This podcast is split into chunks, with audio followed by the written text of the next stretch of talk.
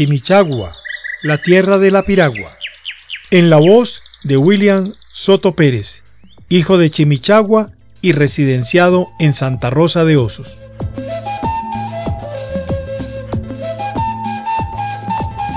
La hermosa y pintoresca población de Chimichagua, en el departamento del Cesar, está localizada a orillas de la mítica y majestuosa ciénaga de Zapatosa, un pequeño mar de agua dulce, la más grande del país que hace parte de la depresión Momposina.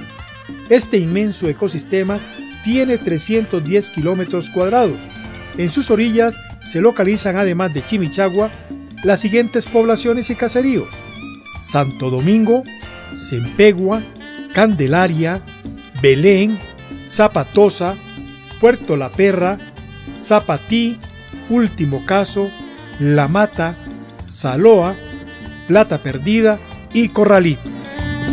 Es importante anotar que el río Cesar vierte sus aguas en esta ciénaga. La corriente sigue su curso y desemboca en el río Magdalena, en el lugar donde se encuentra la ciudad de El Banco. Información histórica. Hablar de Chimichagua es refrescar la memoria con datos históricos que nos recuerdan lo que fue en el pasado lejano la nación chimila, que según el libro Monpós y Loba, cuyo autor es el conspicuo sociólogo Orlando Paz Borda, en el capítulo que trata sobre los chimilas encontramos una interesante información. Que durante miles de años este inmenso territorio estuvo habitado por los valerosos e indómitos indígenas de la etnia chimila.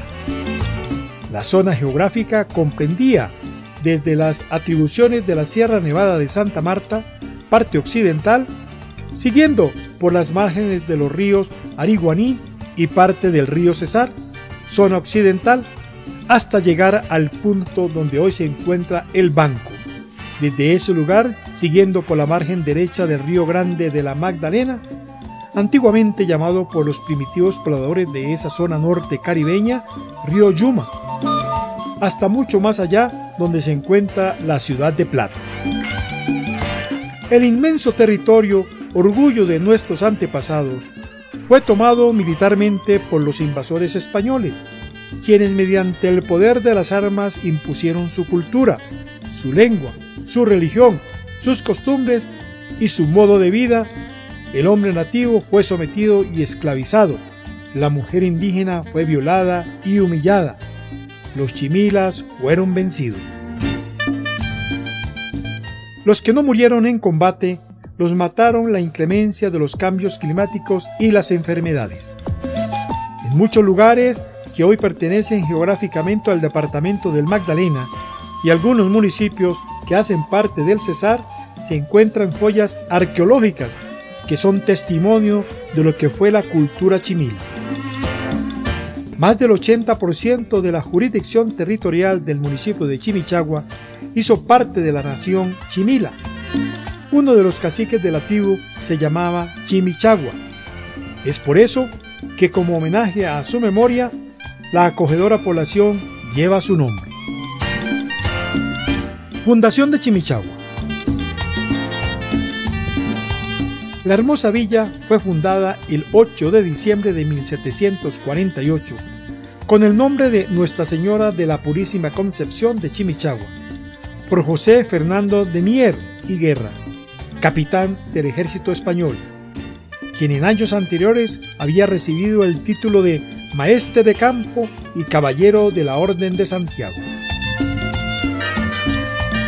Desde ese momento empezó lentamente el poblamiento de Chimichagua con nativos de la región.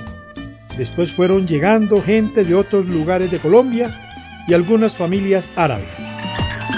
Todos han contribuido al desarrollo económico y cultural de la comunidad chimichagüera. En estos momentos es casi una obligación conocer a Chimichagua. El visitante es atraído por la belleza embriagadora de la ciénaga de Zapatosa, por la leyenda del Pozo del Higuerón, el Cerro de Chimichagua, la Isla del Amor, por la hermosura y donaire de sus mujeres, por el sonido de los mágicos tambores, legado de nuestros ancestros. El viajero es atraído porque quiere saber sobre la vida de los compositores Heriberto Pretel, ya fallecido, autor de las canciones Candela Viva, grabada por Totó Posina, La Perra, grabada por Alejandro Durán, y Camilo Namén Rapalino, el afamado autor de Recordando mi niñez y mi gran amigo. Estas canciones fueron grabadas por los hermanos López. El inquieto forastero pregunta por Guillermo Cubillos y La Piragua, la inmortal canción del maestro José Benedito Barros Palomí. Con esta hermosa y poética composición, el nombre de Chimichagua traspasó las fronteras de Colombia y se conoce en todos los países del mundo. Chimichagua y La Piragua ya son nombres universales. Han escuchado Colombia, historias narradas. Edición William Soto Pérez.